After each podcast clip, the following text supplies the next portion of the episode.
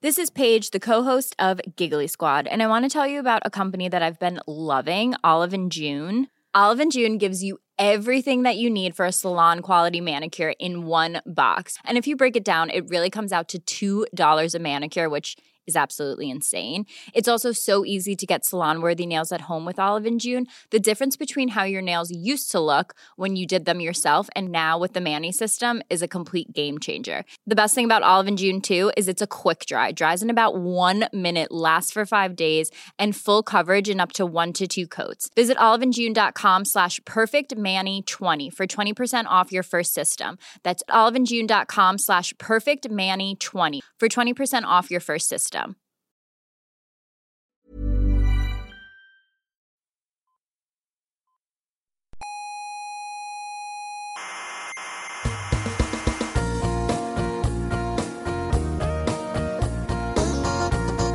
Aquí comienza Coffee Break, la tertulia semanal de la actualidad científica y tecnológica.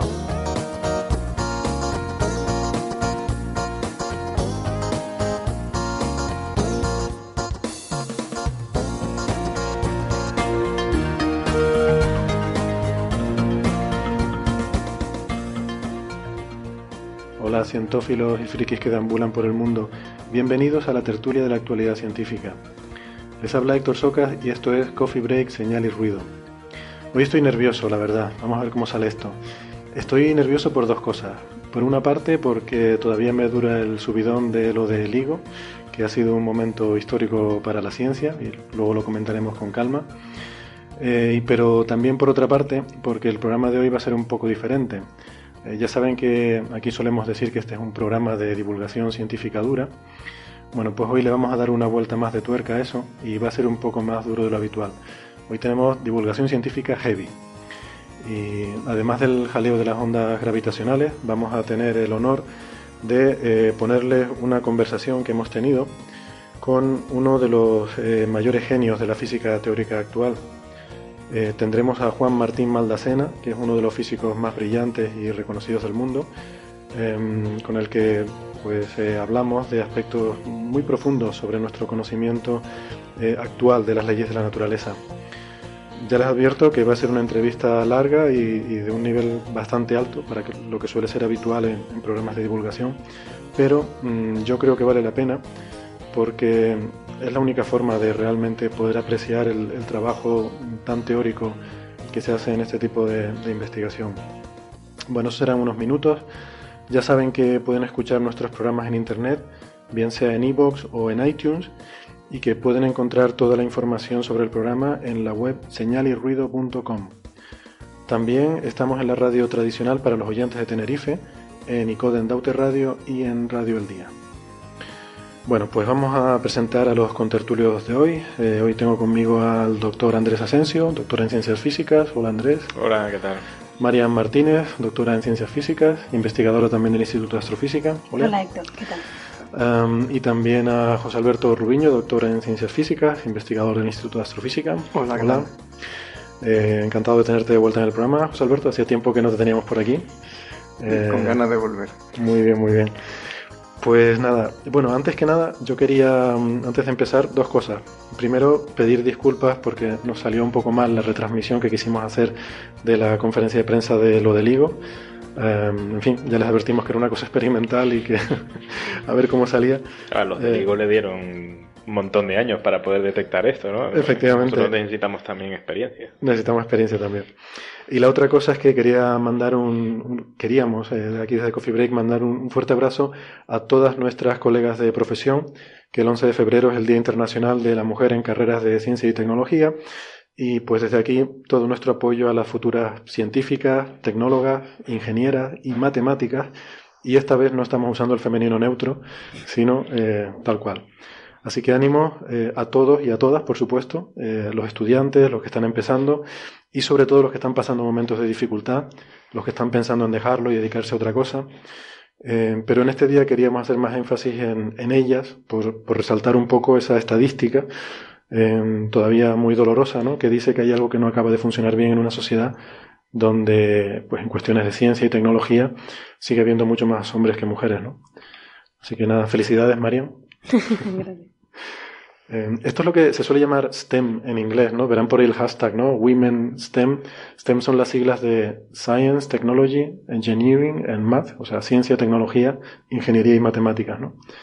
Que mm, se pone STEM por todos lados y quizás no queda muy claro, no queda muy claro el tema. Bueno, venga, pues los temas de esta semana yo creo que claramente el tema de las ondas gravitacionales eh, creo que es el tema estrella, ¿no? Por cierto, eh, ha habido un debate tremendo que ha, echado chispas en Twitter y en muchos sitios sobre una cuestión lingüística, que si se debe decir ondas gravitatorias o gravitacionales.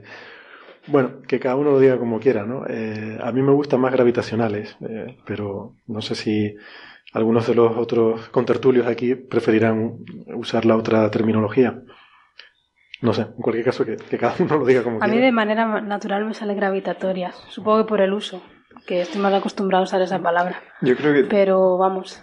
Yo creo que por el uso. Te voy a permitir que uses la otra, ¿eh? Gracias.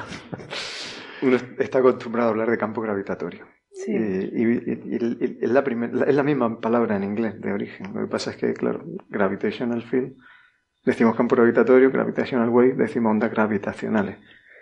Sí, yo lo digo por hacer la distinción, ¿no? Porque hay dos fenómenos diferentes, que son, por una parte, lo que se llaman también ondas de gravedad, que son simplemente ondas en las que la fuerza restauradora es la gravedad.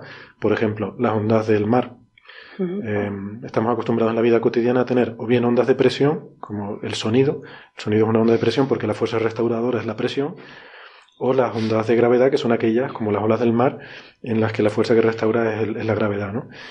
Entonces, esta tradicionalmente las hemos llamado ondas de gravedad, también se las llama ondas gravitatorias, entonces para evitar confundir las ondas del espacio-tiempo con las ondas del mar, el mar es muy bonito, pero eh, no se puede comparar el exotismo de las ondas del espacio-tiempo con las ondas del mar, o sea que... entonces, por eso es el mismo fenómeno, todo está relacionado con la gravitación, ¿no? Yo es que no le veo tantísima no, se puede decir esta, de, las del mar, llamar las ondas de gravedad. Bueno, en el mar no, pero cuando se habla en el sol, por ejemplo, los modos G se hablan de ondas de gravedad. ¿no? Y, y, decir, la terminología a lo mejor no sería ondas de gravedad para esa y luego gravitatorio o gravitacional. Yo, o sea, si Yo soy más de tu, de, pensar. O sea, a mí sí, siempre además se han llamado ondas de gravedad, ¿no? Bueno, siempre no. O sea, si lo hacemos así, yo por mí perfecto. Pues yo, siempre las he conocido como ondas de gravedad, pero bueno, siempre desde que yo empiece a Estas cosas como son de, costumbre, ¿no? O sea, cuando te acostumbras a llamarlas siempre la misma forma. Hombre, en el Sol tenemos los modos gravitatorios, los modos G. Es que... Y de ahí se habla de ondas gravitatorias también. Yo de todas formas, mientras quede claro, yo creo que lo puedes llamar como quieras, ¿no? O sea, siempre puedes redefinir, si quieres las llamamos, mm, no sé, ondas Andrés, por ejemplo, ¿no? Mientras todo el mundo sepa que las ondas Andrés son esas, pues no sé. Eh, yo, yo, para eso soy muy, muy pragmático, ¿no? O sea, yo suelo, mientras nos entendamos, da igual cómo la llamemos. Bueno, yo lo digo por eso, por entendernos, ¿no? Por marcar una diferencia entre las dos cosas, ¿no? Pues yo sí que no estoy de acuerdo con María en que sean lo mismo. Yo, para mí son cosas muy diferentes. Pero, pero es verdad, si, si lo cambiamos todo, por ejemplo, lo que decía José Alberto, aquellas las llamamos ondas de gravedad y entonces estas son ondas gravitatorias. Bueno, pues me vale también, ¿no? Lo que quiero es que tengamos palabras diferentes. Bueno, empecemos a hablar de las ondas, Andrés, entonces. Que por, que por otra parte, ya para terminar con esto, terminar yo con esto, y pueden seguir hablando ustedes, que están reconocidas por la Real Academia, o sea que tampoco es ningún disparate. Los, dos términos, gravitatorio y gravitacional. Están. Los dos términos están Lo que pasa es que creo que la RAE recomienda gravitatorio antes que gravitacional. Pero los considera sinónimos, ¿no? Entonces... No, pero recomienda uno antes que el otro. o sea, hace esa distinción. Vale, eso no lo, he visto. Supongo que porque el otro sabrá, no sé, lo habrá. Pues el equivalente de albóndiga y almóndiga, ¿no? O sea, albóndiga la aceptan, la aceptan, pero recomiendan albóndiga, ¿no? Ahora lo, interesante es ver cuál es, cuál es el equivalente de almóndiga en gravitacional o gravitatorio. ¿no?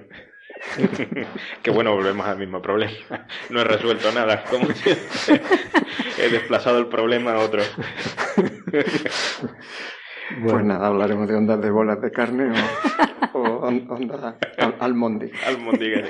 Bueno, como queramos llamarla, pero, pero venga, que yo creo que esto es una cosa fascinante, ¿no? Aprovechando de hecho que tenemos a José Alberto, que es el gran experto en estas cosas, mm. igual nos podría dar la introducción a esto, ¿no? Eh, eh, una predicción de la relatividad general, ¿verdad? Eh, la introducción a, a, las ondas gravitacionales. ¿Qué son las ondas gravitacionales? Pues... Ondas G, vamos a llamarlas ondas G y así no nos peleamos. Uy, no sé. Bueno, pues, pues son una predicción de la teoría de, de la relatividad de Einstein De la cual hasta ahora solamente, hasta hoy, o hasta hace nada, ¿no? Teníamos solamente evidencia indirecta. Ah, de hecho, hay un premio Nobel que se ha dado en el tema, el, que se dio en el año 78 asociado al, al pulsar binario que, bueno, que, que se iba decelerando y, su ritmo de giro iba decelerándose y que se interpretaba como que ese pulsar iba perdiendo energía por, por radiación gravitacional. O sea, eso eran dos pulsares, ¿no? dos estrellas de neutrones orbitando muy cerca que se iban poco a poco una de las estrellas perdiendo energía. Y acercándose. Y Bueno, las dos iban perdiendo energía y acercándose. Se iba disminuyendo el periodo orbital y el ritmo de pérdida de energía pues coincidía con el, con el predicho por la teoría de, Einstein. ¿Sabes si ha habido más observaciones así desde entonces o aquella fue el, eh, Porque eso es del 70 y algo, ¿no? Sí, esto es del el Nobel es del 78. 78. Y, Creo que ha habido otro trabajo muy parecido. Hay mucho en la literatura, pero de hecho ya yo creo que se llega a la, estadística, ¿no? O sea, hay, yo recuerdo haber visto estadísticas de, de, de las derivadas del, del, del, cambio del periodo, ¿no? O sea, de cómo el periodo disminuye con el tiempo y cosas así. A lo mejor estoy equivocado. De todas formas, yo no sé qué piensas tú, José Alberto, en esto. O sea, yo soy un poco reticente a asociar premios Nobel a este tipo de descubrimientos, ¿no? Porque en el fondo eh, no sé, siempre... Corrijo, el premio Nobel se lo dieron en el año 93. O sea, En el 74 es la medida. La medida, sí. Es que se suelen dar mucho más tarde, ¿no? Sí. Habrá que ver si esto del LIGO se lo darán ahora o, o pasarán muchos años. o sea, ¿a quién se lo das? Es que yo, yo tampoco lo veo, ¿eh? No sé, yo, no soy, yo no soy demasiado partidario de esto, ¿no? O sea, yo... Mm, los premios Nobel de Astrofísica, un poco por quitarme de medio, siempre me han parecido un poco forzados, ¿no? Porque, mm, eh, por ejemplo, eh, si lo comparas con el premio Nobel que le dieron a Peter Higgs, ¿no? Sobre el bosón de Higgs. Se lo dieron por su trabajo de, digamos, de, de, el, trabajo típico de, premio Nobel, en el que tú digamos, predice ciertas cosas o explica ciertos fenómenos y tal, ¿no? Un trabajo teórico. sí, pero eh, claro, ahora, ¿qué haces? ¿Le, das un premio Nobel a todo el CERN por haber detectado, o a, digamos, a unos representantes altos mm. gerifantes del CERN por haber detectado el bosón de Higgs? O... Hombre, se da al director del proyecto. Se sobreentiende que... Pero, pero bueno, hay precedentes de eso. Por ejemplo, eh, Carlos Rubia, o sea, le dieron el premio Nobel, era el jefe de proyecto de eh, quiero, recordar que era el de las medidas de los bosones W y Z, de las interacciones débiles. Y, y, bueno, era el director del proyecto y, se lo dieron a él. Y bueno, pues hay otros ejemplos de, detecciones de, de partículas en el modelo estándar que, que, se ha dado el premio Nobel al, al, del equipo. Lo que pasa es quizá que en astrofísica no estamos tan acostumbrados Lo que pasa que si comparas a equipos tan grandes, ¿no? Entonces, claro, si comparas eso con, yo que sé, premios Nobel como los de Weinberg o eso, el de Peter Higgs o cosas de este estilo, a mí se me quedan un poco eh, son un poco injustos, ¿no? De cierta forma. No sé, es un poco mi Bueno, lo que pasa es que ya, o sea, la, ciencia se hacen, eh, las cosas estas de grandes descubrimientos se hacen en grandes colaboraciones, grandes instalaciones. Entonces, pues claro, no hay, no suele haber normalmente una sola persona que sea responsable de una gran esto de las ondas gravitacionales, por lo mejor habría que dárselo a Einstein, que fue el que las descubrió, pero no se dan premios Nobel a muertos, ¿no? Tienes que estar vivo para que te den un premio Nobel. ya, pero que digo que es, un reto tecnológico, básicamente, ¿no? es un requisito que te lo den. Esto es un reto tecnológico, ¿no? Hacer un cacharro suficientemente preciso, suficientemente estabilizado y tal. Es un reto tecnológico, pero también, o sea, el, premio Nobel se da porque el descubrimiento es un descubrimiento que cambia sustancialmente o, es una predicción y consolida una teoría o te abre un, campo nuevo. Hmm. Pues, o sea, no sé, por, por extrapolar, o sea, también el, tema de la expansión del universo, por ejemplo, la medida de Hubble, también eh, fue algo que cambió y, y, en el fondo también tenía que ver con, con tecnología, porque necesitaba el, telescopio más grande de la época para poder hacer esas medidas. Hmm. Hmm.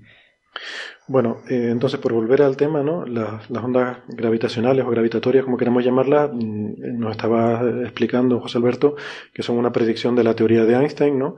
Que cuando se mueven ¿no? grandes masas, pues el tejido del espacio-tiempo, ¿no? Eh, es perturbado. Efectivamente. Y bueno, pues el, uno puede imaginar pues, una variedad de situaciones en, física, en astrofísica en general, en la que pues, estas señales van a ser especialmente intensas. Eh, por lo que vamos a discutir hoy, quizás los dos temas más interesantes son ondas asociadas a eventos pues, de, masa comparable a estrellas. ¿no? Pues, la medida de ahora ha sido pues, dos, eh, dos, agujeros negros con masa del orden de, las 25-30 masas solares. Eh, que en la fase final de, caída de una hacia la otra hasta formar un agujero negro final, pues hay, producen distorsiones que son mucho más grandes y, pueden ser medibles.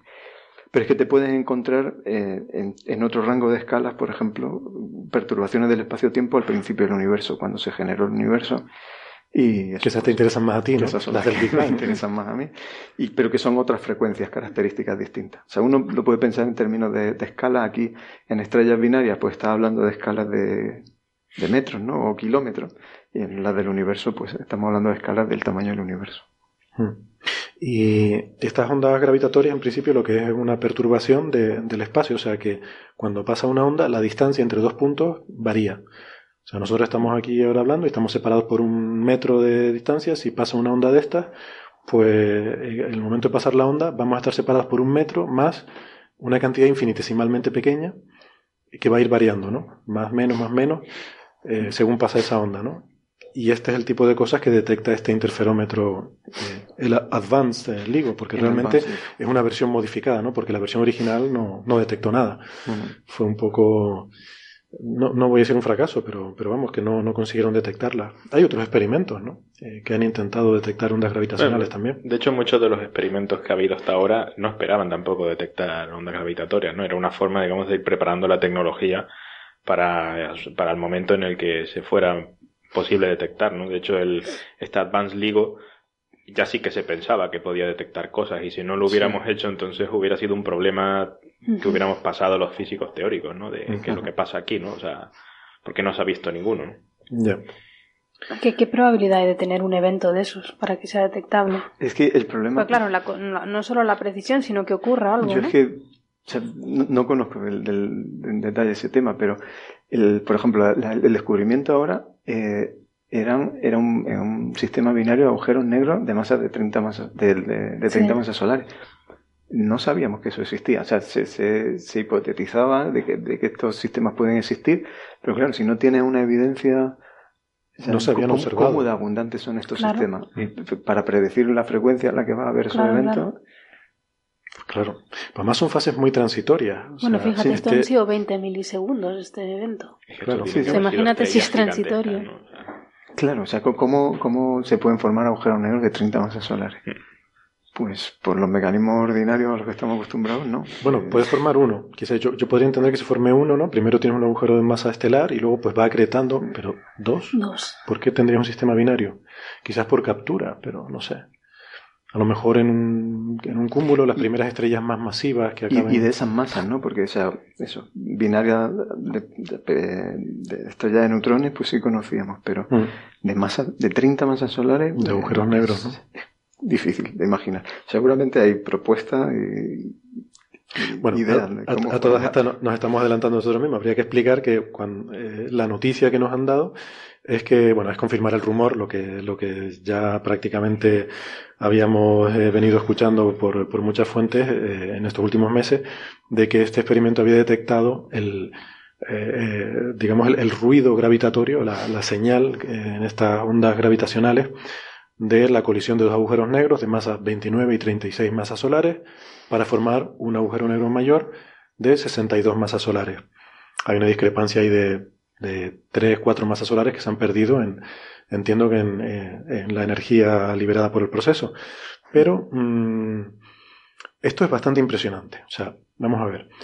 Tenemos un instrumento o dos instrumentos, en este caso, que eh, son capaces de escuchar cosas que pasan en el universo, como que chocan dos agujeros negros. Y no sabemos bien dónde. ¿eh? Sabemos más o menos nos dijeron en la rueda de prensa que hay una región en la que parece que al tener dos, pues como que tienes una cierta, tienes un poquito de direccionalidad y pues por ahí, por las nubes de Magallanes, parece que en aquella dirección nos ha venido ese, esa señal, ¿no? Esto es muy impresionante, ¿no? O sea, ahora no solo tenemos telescopios, que son nuestros ojos para ver el universo, sino que también escuchamos el universo, ¿no? Audioscopios. Sí. Audioscopios. Audioscopios. Esto me suena al, al, oloroscopio de Futurama, no sé si lo has visto. No, no lo he visto. Profesor Farnsworth tiene un, un aparato que se lo pone en la nariz y huele el universo. vale, pues algo así. Pues esto es una forma, y hay que poner las comillas, es una forma de escuchar el universo. Porque. Sí, con muchas comillas, claro, esto no es sonido. Hay que poner, o sea, son, las detectamos de otra forma, aunque en, este caso de, de, los sistemas binarios de agujeros negros, el, las frecuencias características, si se pasaran a ondas de sonido, serían audibles, pero no lo son. es más bien como hacer sismología, ¿no? Sí. Como... sí. Mm, eh, eh, fue curioso porque en la conferencia de prensa efectivamente pusieron eso, ¿no? Pusieron una sonorización mm. de lo que sería esa señal gravitatoria, ¿no? Pero, pero está bien porque normalmente eh, estamos acostumbrados a estos ejercicios de sonorización de señales, pero en los que hay que desplazar las frecuencias. ¿no? Se, usa mucho en, en heliosismología, en sismología solar. Te ponen a lo mejor el espectro de oscilaciones del Sol y te lo, te lo sonorizan para que lo puedas escuchar, pero eso implica mm, eh, desplazar esas frecuencias pues de una oscilación de 5 minutos, que puede ser la oscilación predominante del Sol, a las frecuencias que oye el oído humano. Aquí no hace falta hacer eso porque las frecuencias ya son frecuencias de por sí audibles, ¿no? Lo que pasa es claro, no son ondas, eh, no son ondas de sonido y las amplitudes que tienen también pues son, son pequeñísimas, ¿no? Mm.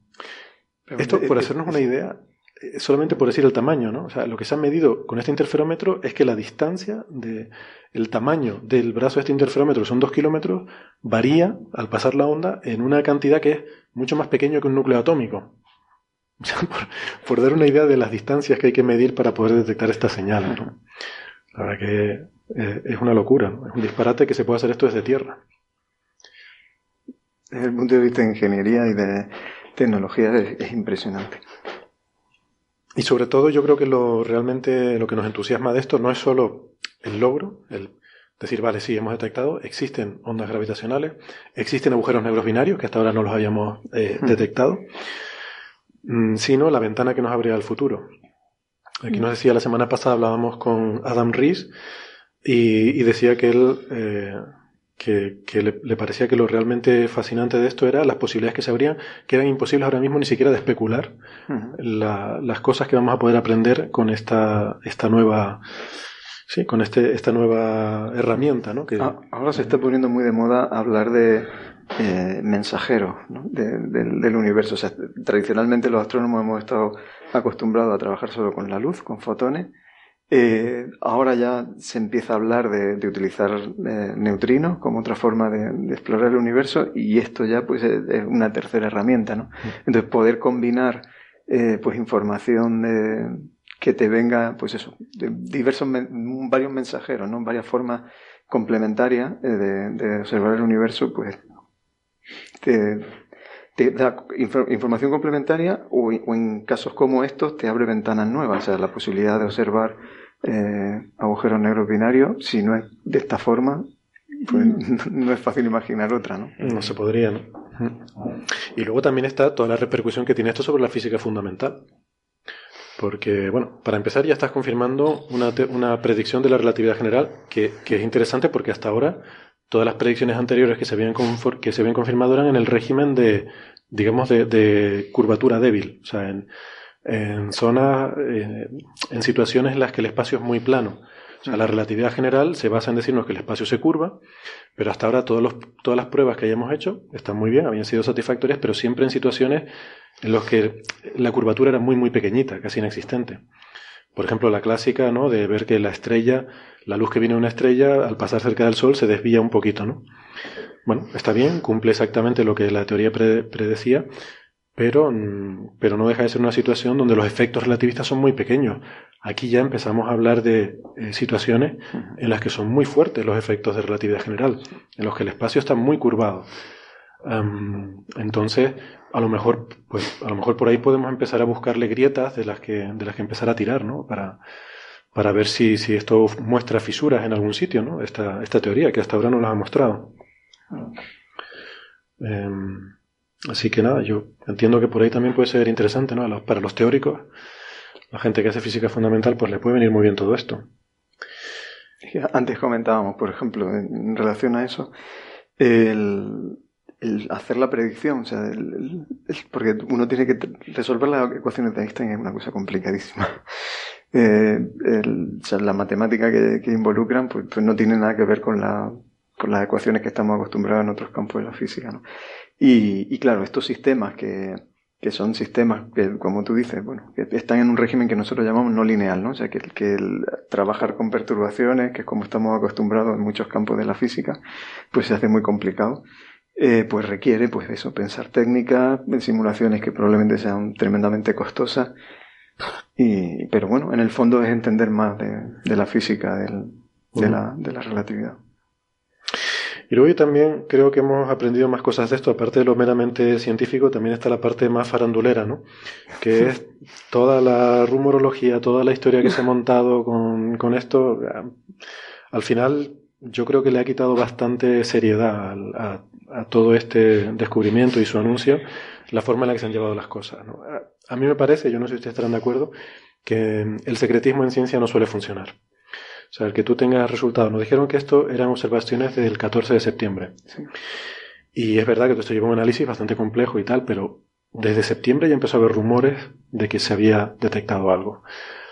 Em, entonces llevamos, pues, pues ya ves tú, ¿no? Eh, ¿Cuántos meses? Más de seis meses con rumores va, rumores vienes y sin un desmentido claro, sin una eh, postura clara por parte de la gente del consorcio, eh, pues bueno, intentando, mm, no sé, mantener todo esto muy, muy, muy cerrado, muy en secreto, hasta eh, que llegue el momento de anunciarlo públicamente. Sí que es pues cierto que ellos se pueden defender en el hecho de que, de que el artículo se publicó simultáneamente al, al, al anuncio y el artículo además ya está pasado por la revisión de pares, ¿no? Con lo cual, bueno, sí, eh, siempre uno puede pensar que ese tiempo se ha mm. pasado en, en ese tipo de verificaciones, ¿no? De, sí, igual no estuvo mal, sí. Para que no pase, perdona. Sí, sí, o sea, de verificación de que el resultado era realmente correcto, ¿no? O sea, al menos, mm. al menos desde el punto de vista de la revisión por pares. ¿no? O sea, yo no hubiera visto bien, por ejemplo, si hubiera presentado esto simplemente y el artículo se publicara un poco más adelante. Es lo que pasó con Bicep, ¿no? Yo supongo que... se han querido curar en salud, ¿no? a mí me da la sensación de que han intentado ir con pies de plomo, porque hemos tenido en, en, física en general, en los últimos tiempos, pues dos anuncios que han sido así medio frustrado, ¿no? El tema de la posibilidad de detección de ondas gravitacionales por bíceps en el hemisferio sur y luego el anuncio este que hizo el CEN de, de posibles neutrinos, superlumínicos, ¿no?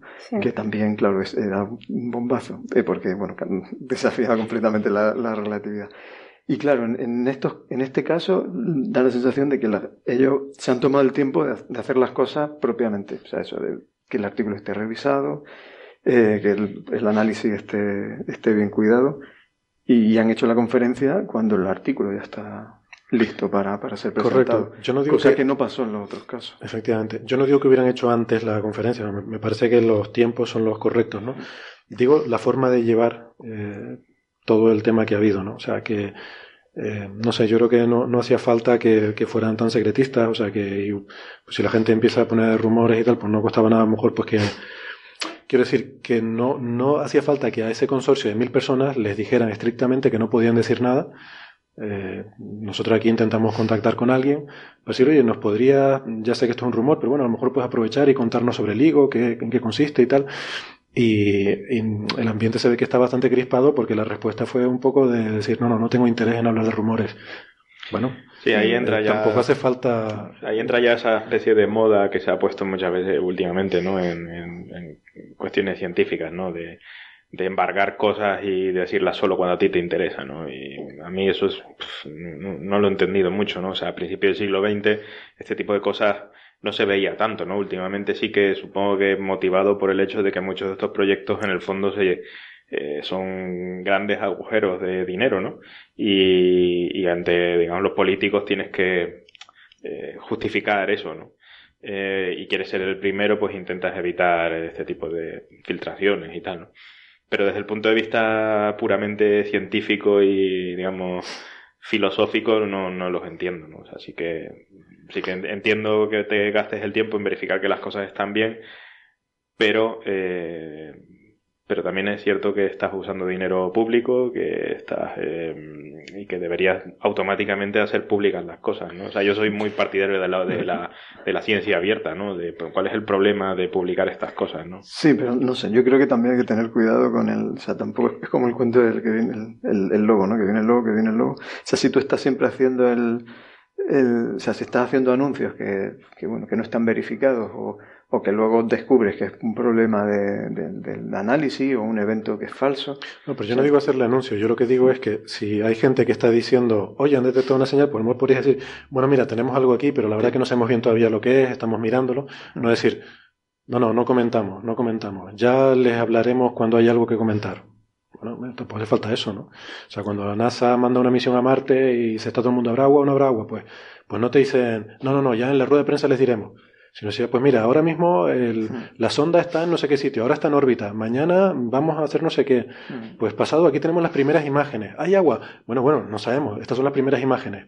¿Sabes? Eh, no sé, tú vas contando la información según te llega, es lo habitual. Quiero decir que, mm, además, está, yo creo que está clarísimo, en ciencia es muy difícil guardar secretos entre grupos tan grandes, ¿no? O sea, que son mil personas las que hay trabajando aquí. Cuando se dio la conferencia de prensa ya sabíamos el nivel de detección a 5 sigma. Sabíamos que eran dos agujeros negros. Sabíamos con masas de 29 y 36 masas solares. O sea, esto, la verdad que mm, desde septiembre que se empezó a hablar, al principio no le hicimos mucho caso, ¿no? Pero yo creo que hubo un momento un poco en el que ya empecé a tomártelo un poco en serio y decir, bueno, aquí a lo mejor hay algo que fue cuando empezaron a aparecer preprints en, en el servidor de, mm. de, Archive, ¿no? en el AstroPH, empezaron a aparecer una cantidad anómalamente alta de preprints de artículos con simulaciones de choques de dos agujeros negros. Sistemas binarios de agujeros negros que ni siquiera se habían descubierto hasta ahora, ¿no? Entonces, qué raro. ¿Por qué está todo el mundo, de ¿por qué está toda esta gente de repente haciendo simulaciones de dos, de dos agujeros negros, ¿no? ¿Y estos datos quién los habrá analizado?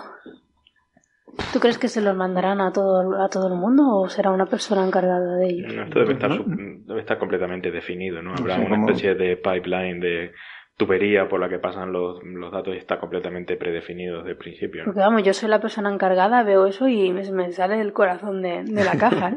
de verdad.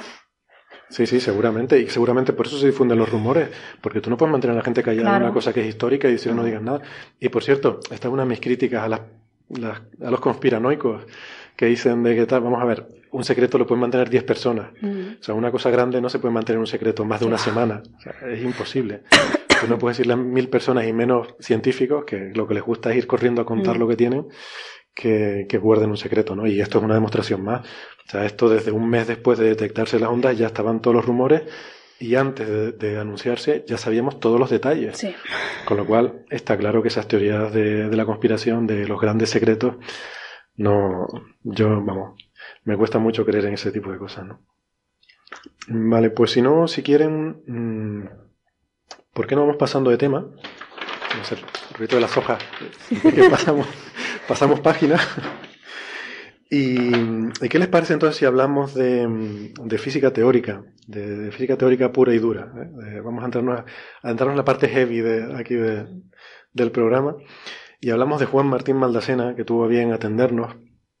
Juan Maldacena eh, es un físico teórico, trabaja en Princeton, es de origen argentino. así que esta entrevista tendrá la cosa buena de que se van a evitar nuestras traducciones así un poco sui generis. la, vamos a poder escuchar tal cual. Y, bueno, es, uno de los, de los, físicos más brillantes en, su área, ¿no? De hecho, simplemente para darles una idea, hay una, hay una cosa en física que lleva su nombre, que es lo que se llama la dualidad de Maldacena o la conjetura de Maldacena, que, bueno, eh, luego le pediremos que nos explique lo que es. Y el artículo en el que publica esto eh, es a día de hoy el artículo de investigación más citado, más referenciado por otros trabajos de toda la historia de la física. O sea, hay uno que tiene más, pero que es una recopilación de, es, una recopilación de resultados y de datos de física de partículas. Eh, pero como artículo de, con un resultado de investigación original, este es el más citado de la historia, ¿no? Que bueno, no, no quiere decir eh, en absoluto que sea el trabajo más importante de la historia, ¿no? Ni mucho menos, pero, eh, hombre, indudablemente nos, nos, da la idea de, de, la gran importancia de este trabajo, ¿no? Entonces, pues, pues, bueno, yo creo que mejor casi que escuchamos la entrevista, ¿no? Y luego comentamos eh, todas estas cuestiones de las que vamos a hablar, pero vamos, mm, ya les adelanto que sí, soy consciente de que he dicho habemos. ¿eh? Por favor, eh, no me lo tengan muy en cuenta. Son estas cosas que te salen y luego te das cuenta que has metido la pata. pero, pero bueno, ya saben que aquí no editamos los fallos, sino que se quedan, se quedan como salen. Bueno, con ustedes Juan Martín Maldacena. Doctor Juan Martín Maldacena, bienvenido a Coffee Break. Bueno, muchas gracias, un gusto. Gracias por atendernos. Em, Juan Maldacena es uno de los físicos teóricos más brillantes de nuestros tiempos, como saben nuestros oyentes más fieles porque hemos hablado de su obra en algunos programas anteriores. Em, entre otras cosas es ganador de la medalla de Irak o del premio Genius de la Fundación MacArthur. Un premio que, por cierto, ganó también nuestro invitado anterior en el, programa de la semana pasada, eh, Adam Rees, que, luego, después de ganar ese premio, fue y, consiguió también el premio Nobel de Física por el descubrimiento de la expansión acelerada del universo. Y bueno, yo no, yo no digo nada, ¿no? Ahí, ahí dejo caer eso, porque habemos muchos que pensamos que con toda la historia esta que tienen montada con el agujero negro y la paradoja de la información, eh, el debate este que tienen pues con Stephen Hawking y Tehoft, tú mismo, eh, Suskin, eh, pues que cuando el polvo se vaya sentando con todo esto, em, pues que probablemente muchos pensamos que ahí puede, puede caer un premio Nobel, ¿no? En algún momento. Así que, así que nada, pero no vamos tampoco a ponernos a especular. Yo lo dejo ahí. Que por cierto, yo no tengo ni idea de cómo funcionan estas cosas, pero igual te convendría que la Academia Sueca de las Ciencias se entere de que has estado aquí en Coffee Break, porque eso seguro que te da puntos. Yo no sé si tienes que mandar el currículum, alguna cosa o algo así, pero si ese es el caso, no te olvides de, poner que has estado aquí. Bueno, eh, hablando ahora en serio, eh, tu tema principal de trabajo es eh, la teoría de cuerdas, ¿verdad? Sí, así es. La teoría de cuerdas es una teoría de tratar de entender la gravedad cuántica, o sea, el espacio-tiempo en forma cuántica. Hmm. O sea, se trata de intentar unificar esas, esas dos grandes teorías que tenemos ahora mismo, ¿no? que son la mecánica cuántica y la, y la relatividad general. Claro. Eh, intentar unificar eso de alguna forma, ¿no? Porque son como muy incompatibles, ¿no? Sí, la relatividad general es la teoría que usamos para describir el espacio-tiempo. Y quizás lo más notable es que el espacio-tiempo es algo dinámico, que va cambiando. Puede cambiar, antes era más chiquito, ahora es más grande. Puede describir la evolución del universo. Por otro lado, para describir objetos pequeños usamos la mecánica cuántica. La, materia, para la materia usamos la mecánica cuántica a distancias muy pequeñas y es bastante fundamental para entender muchas, muchas propiedades de la materia.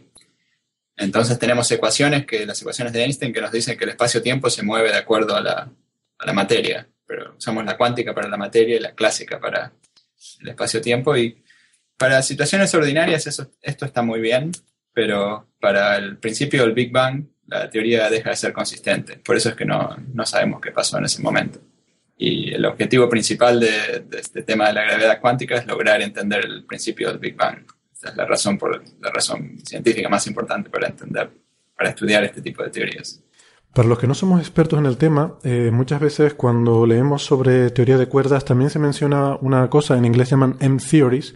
No sé si en español eso lo traduciríamos como teorías M Sí, quizás lo podríamos traducir así. Hay, o sea, hay varias teorías y se relacionan entre sí de alguna manera, pero el mensaje quizás más importante de todos es que se trata de entender este tema de la gravedad cuántica, entender el espacio-tiempo, la estructura cuántica del espacio-tiempo y cómo se comporta.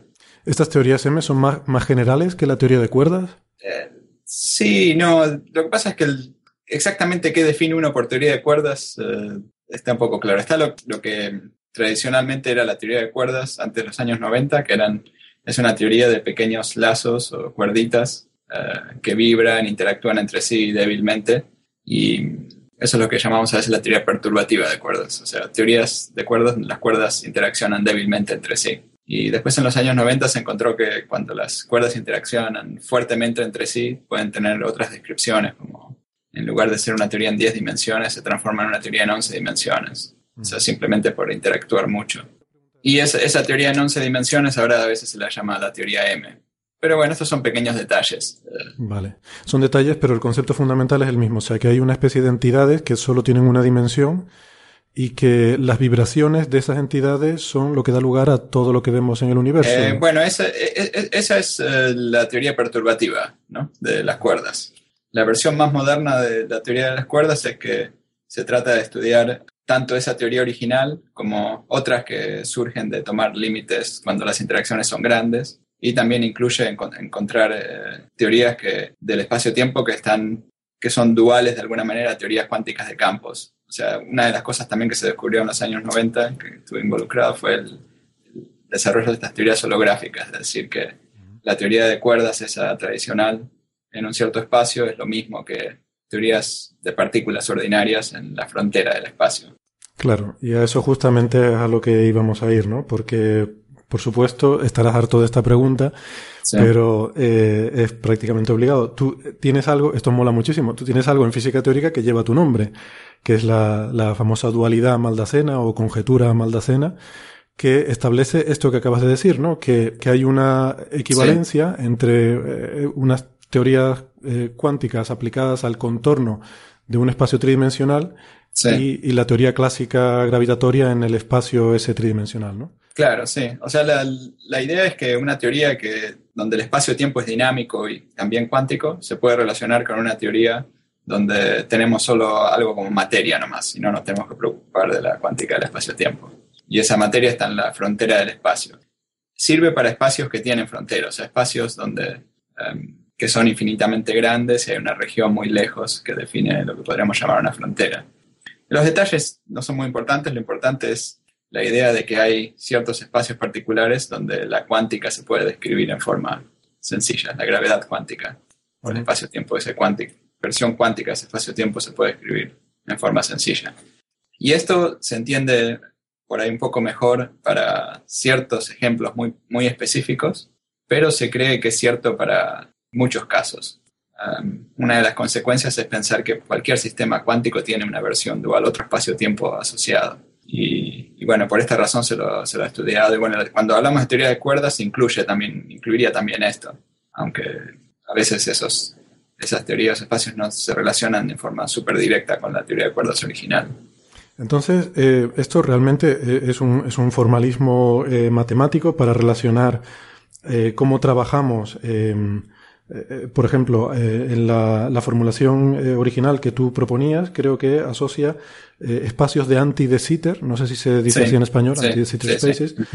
Los espacios de anti-de Sitter son, son soluciones generales a las ecuaciones de, de, Einstein con una constante cosmológica, ¿verdad? Si entiendo sí, sí son, son la versión, o sea, los espacios más, más sencillos sería el espacio plano, ¿no? O sea, ese es el espacio-tiempo más sencillo. Después, uno puede considerar espacios con curvatura positiva o negativa. El espacio más sencillo con curvatura positiva se llama De Sitter, que es básicamente un universo en expansión, donde la expansión es eh, con un, ritmo de expansión constante.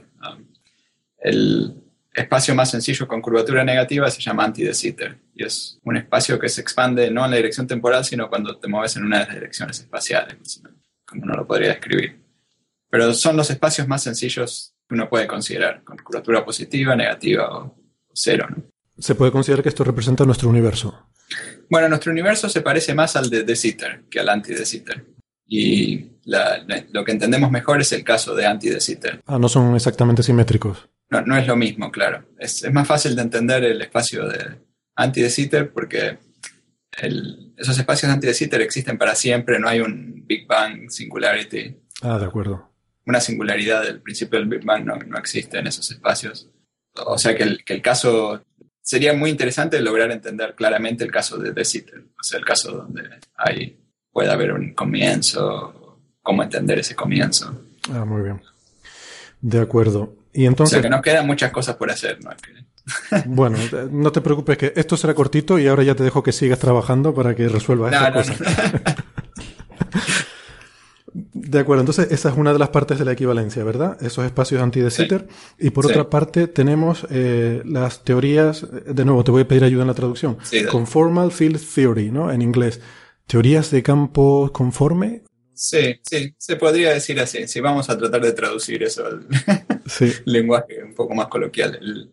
teorías de campos. Esas son teorías de partículas interactuantes, donde Esa es la cuántica normal, digamos, de toda la vida, ¿no? Esa es, sí, la cuántica normal de toda la vida relativista. Ah, o sea, que usa, la, la, física que usamos para describir las partículas elementales. Pero, pero en un espacio plano.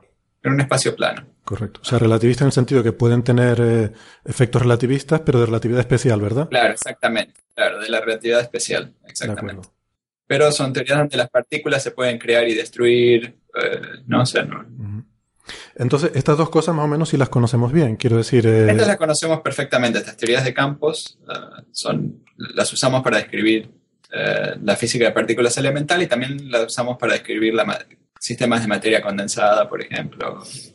Y conforme simplemente que tienen una cierta simetría uh, que, que, las hace un poco más sencillas. No es algo fundamental, hay ejemplos donde no es conforme. Con Conformes quiere decir que se pueden hacer transformaciones de distorsión, básicamente. Sí, significa que, básicamente significa que son la misma todas las escalas. O sea, que la teoría de escalas pequeñas y escalas grandes se comporta de la misma manera. Que estas teorías no tienen objetos de un tamaño fijo, sino que cuando uno crea un objeto y el objeto se puede hacer más grande y más pequeño, el objeto tiene básicamente la misma forma. La física ordinaria no es, no es invariante bajo esa, esa simetría. Por ejemplo, los átomos vienen con un tamaño fijo no se puede variar el tamaño del átomo. Claro. Pero um, ciertas áreas de la física tienen esta simetría en forma aproximada. Por ejemplo, si uno va a muy altas energías, la física nuclear se vuelve invariante ante transformaciones de escala. Ajá. Y entonces eh, lo que establece la, la, dualidad es que realmente eh, se puede formalmente, matemáticamente, eh, son equivalentes estas dos, eh, o sea, la forma en la que entendemos este espacio de anti de Sitter y la superficie sí.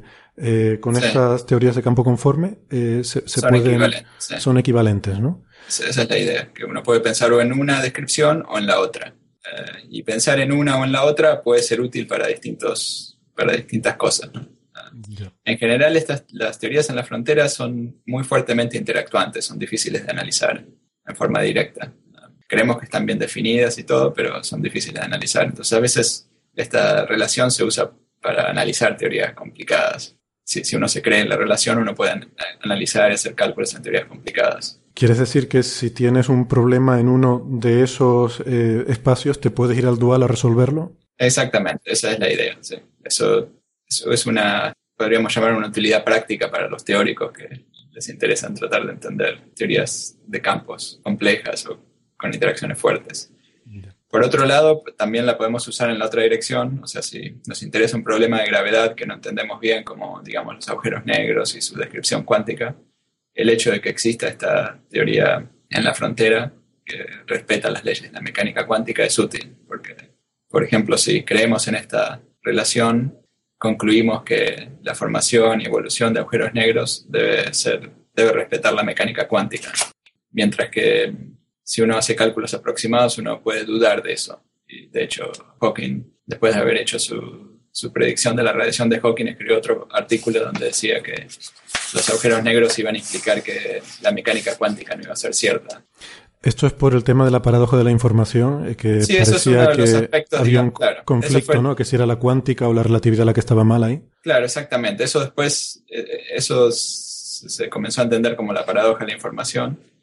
Y bueno, había distintas posibilidades. Podía ser que efectivamente la información se perdía y bueno, teníamos que encontrar una nueva versión.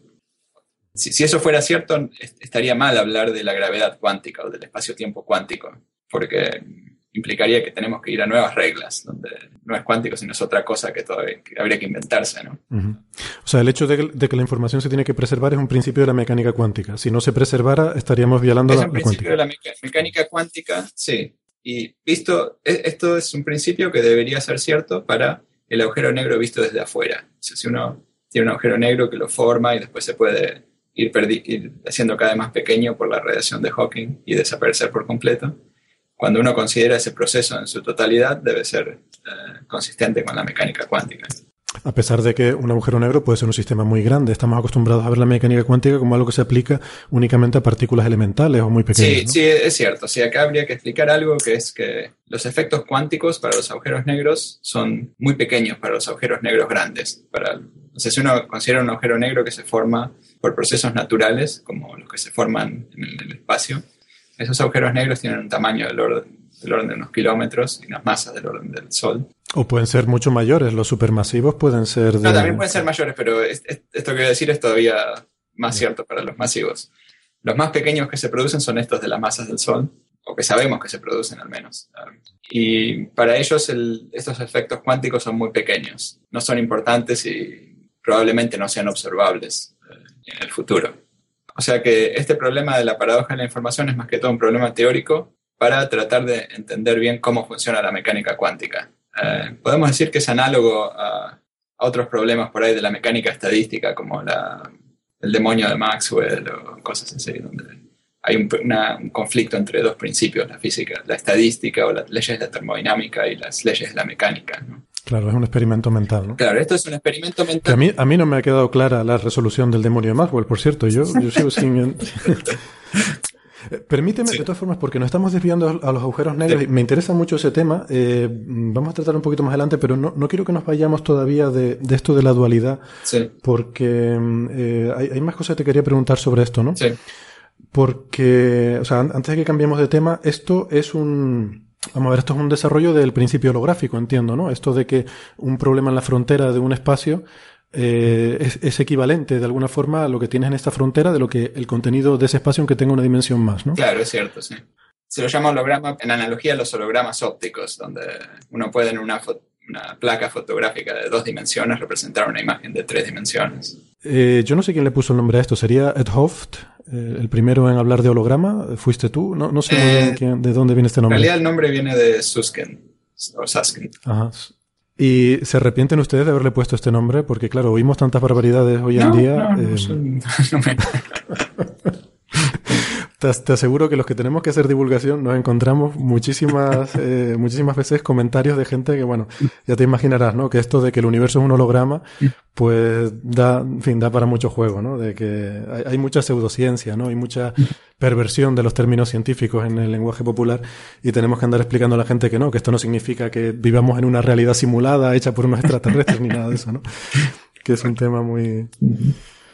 Bueno, eh, entonces este es un principio mm, en el que eh, entiendo que tu, tu, contribución ha sido fundamental, ¿no? O sea, creo que ya existía un poco la idea de antes, ¿no? Si, si no he entendido bueno, mal. existía la idea de antes, basado, sobre todo, el, quizás la idea donde más se manifestaba es la fórmula para la entropía de los agujeros negros, que se puede calcular usando las leyes de la termodinámica y la fórmula para la temperatura que Hawking había deducido. Esta fórmula nos dice que la entropía es proporcional al área del agujero negro lo cual es un poco sorprendente porque uno hubiera esperado quizás que fuera proporcional al volumen. Pero entonces esta fórmula estaría diciendo que todo lo que cae dentro del agujero negro y todo lo que haya adentro puede tener un número de estados que no, no es mayor al área del agujero negro.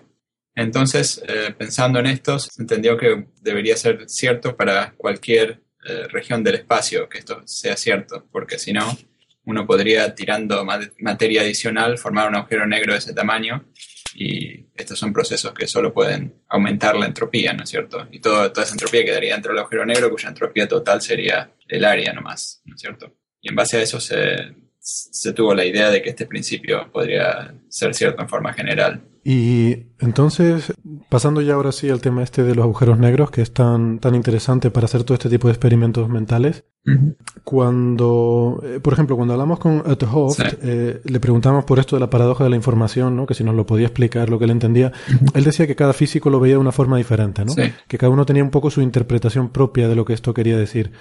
¿Cuál sería la tuya? ¿Qué significa para ti la, la paradoja de la, de la información del agujero negro? Um, sí, quizás antes de decir lo que, lo que me parece que quería decir una cosa un poquito más general, que es que estudiamos este problema porque es un poco más sencillo que el problema del Big Bang que habíamos mencionado antes.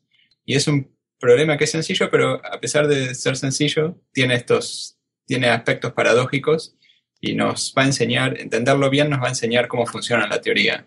Esa es la, la motivación para preguntarse este tipo de preguntas. Ahora, ¿qué es la paradoja de la información? Es el, esta aparente incompatibilidad que hay entre la visión que nos da la relatividad general de la evolución de un agujero negro eh, con la visión que nos da la mecánica cuántica. Según la relatividad general, dentro de un agujero negro hay una región que no le puede mandar, señales al exterior. Pero por otro lado, la física cuántica nos dice que eh, si se forma un agujero negro y después se va evaporando por la radiación de Hawking, toda la información que cayó dentro del agujero negro debe poder volver a salir. ¿Cómo reconciliar estas dos, estos dos puntos de, vista? Es eh, algo, es la paradoja de la información. Cuando hablamos de la información que cae dentro de un agujero negro, porque claro, ahora eh, últimamente en física moderna cada vez se habla más de información, ¿no? Eh, sí. Eh, ¿A qué nos referimos exactamente? A los posibles estados de una partícula. Digamos que una partícula es absorbida por un agujero negro, ¿no? Una, una partícula va volando por el espacio y es absorbida por un agujero negro. Sí. Sí, a, los posibles estados de, esa partícula, por ejemplo. Supongamos que tuviera un, un spin y puede estar para arriba o para abajo, entonces, ¿cómo estaba ese spin? Son variables cuánticas, pero es, eso, básicamente. O sea que de alguna forma, cómo estaba ese spin es algo que debería seguir, eh, seguir existiendo esa información, aunque la partícula hubiera caído en, el agujero negro, ¿no? Claro, y desde el punto de vista de la, la relatividad, esa información está dentro, en el llamado interior del agujero negro, que no puede mandar ninguna señal al exterior. Y eso es uno de los problemas. Uno podría dividirle esta paradoja en la información en distintos subproblemas, digamos, o distintas preguntas. Una pregunta es si uno forma un agujero negro desde afuera y lo ve evaporarse, ¿es realmente unitaria esa evolución o no? ¿Es realmente compatible con la física cuántica? desde el punto de vista de la relatividad, perdona, no hay ningún problema, ¿verdad?, con que desaparezca esa partícula y su spin. Eh, no, pero el problema es que... O sea, solo sería un problema desde el punto de vista de la mecánica cuántica. Sí, de la mecánica cuántica con el agujero negro visto desde afuera, ¿no? O sea, para el observador que se queda fuera del agujero negro, no vería algo unitario si la información está tanto... No puede la información estar tanto dentro como fuera, ¿no? Porque la información cuántica no se puede duplicar. O sea, es distinta de la información clásica que se puede, se puede fotocopiar. No se puede fotocopiar la información cuántica. entonces, si usamos estas la, dualidad para estos espacios que habíamos mencionado antes, uno puede en esos casos entender que la evolución, al menos del agujero negro visto desde afuera, es compatible con la mecánica cuántica. Entonces, el, problema de la información en este caso se traduce a tratar de entender cómo obtener la visión que nos da la relatividad general. Cómo es que obtenemos el interior del agujero negro. Eh, entonces, eh, desde el punto de vista de, o sea, hacer esta transformación e intentar resolver este problema desde el punto de vista de la relatividad general en el espacio, em, claro, ahí no habría paradoja, ¿no? Por eso preguntaba si desde el punto de vista de la relatividad hay algún problema con que se pierda esa información. No, desde el punto de vista de la relatividad, pues podría ser que todo caiga dentro del agujero negro y, y la información se perdería. Eso es lo que, esta es la visión que Hawking tenía, de que eso es lo que Hawking propuso en su paper en su artículo, em, era que este proceso de los agujeros negros este, destruía la información. El proceso de formación y evaporación de los agujeros negros destruía la información. Y, sin embargo ahora se piensa que no. ¿Por qué este cambio? Em, bueno, porque es difícil eh, pensar que uno pueda tener este proceso de destrucción de información y que al mismo tiempo uno tener las leyes de la mecánica cuántica a distancias grandes, ¿no? O sea, uno podría tener pequeños agujeritos negros virtuales o cuánticos ah, donde se pierde la información a distancias muy pequeñas y después a distancias grandes se supone que tenemos que tener la mecánica cuántica ordinaria donde se preserva la información. Y es difícil pensar cómo podría funcionar la teoría de esta forma. Para mí, desde mi punto de vista, simplemente tengo una visión un poco práctica sobre esto. Es que si uno va a modificar la mecánica cuántica de esta manera, no sabemos realmente cómo modificarla. No, nadie se le ha ocurrido una modificación de la mecánica cuántica donde, donde esto ocurra. Um, esta es una razón quizás un poco más filosófica. Hay otras razones eh, un poco más concretas, que una es um, que si uno considera la segunda ley de la termodinámica uh, aplicada a los agujeros negros, nos dice que la entropía debería aumentar. Entonces uno encuentra que debido a una interrelación muy interesante entre la mecánica cuántica de los campos fuera del agujero negro y la relatividad general, la entropía total fuera de los agujeros negros siempre aumenta. Tanto la, esa entropía es el área del horizonte más la entropía de los campos afuera. O sea, hay procesos como el proceso de evaporación de Hawking en donde el área del agujero negro disminuye, o sea que la contribución del área a la entropía disminuye. Sin embargo, se genera entropía afuera porque la radiación es térmica y esa entropía de la radiación aumenta. Entonces, el hecho de, que la entropía aumenta es eh, para mí es una evidencia de que, de, hay una descripción unitaria desde el punto de vista de afuera. Porque, o sea, si, si realmente el, interior del agujero negro fuera como una región desconectada o lo que sea, no habría ninguna razón por la cual la entropía no podría irse al otro lado y perderse totalmente. O sea, existe este, el área de alguna manera toma en cuenta eso que se metió dentro del agujero negro y mantiene la entropía, la forma de la entropía siendo válida desde el punto de vista desde afuera. Puede ser esto que no esté totalmente desconectado. disculpa, estas dos son razones como un poco más eh, generales y por ahí filosóficas, pero un poco más concretas. Y finalmente, desde el punto de vista de la, de la, dualidad, eh, tenemos, si, cree, si uno cree en la dualidad, entonces sí, la evolución e información de un agujero negro desde afuera es unitaria. Eh, y como, bueno, yo creo en la dualidad, creo que debe ser cierta, también asumo que va a ser cierta y trato de entender las consecuencias.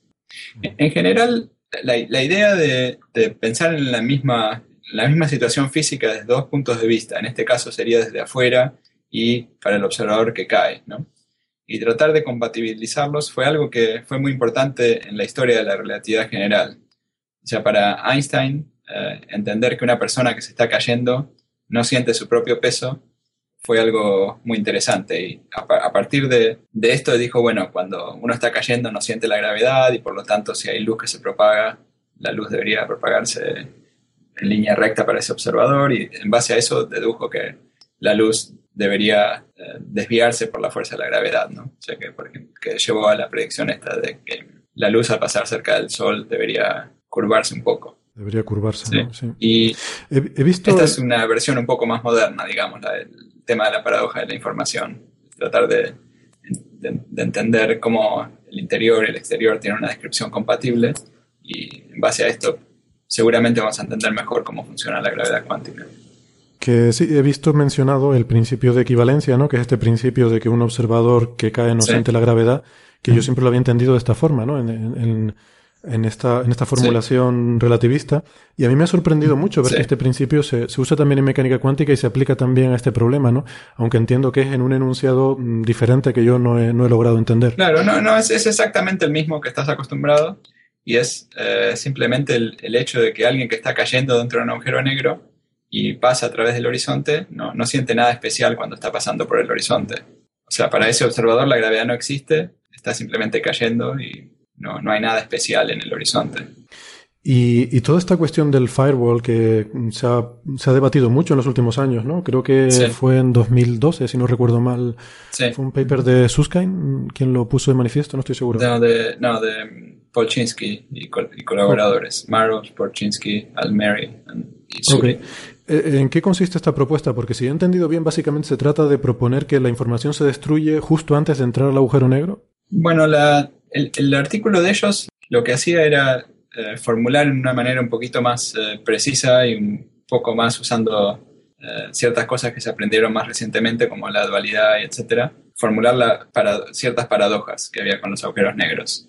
Y lo de esta firewall o pared de fuego es una propuesta que ellos tenían para resolver esas paradojas.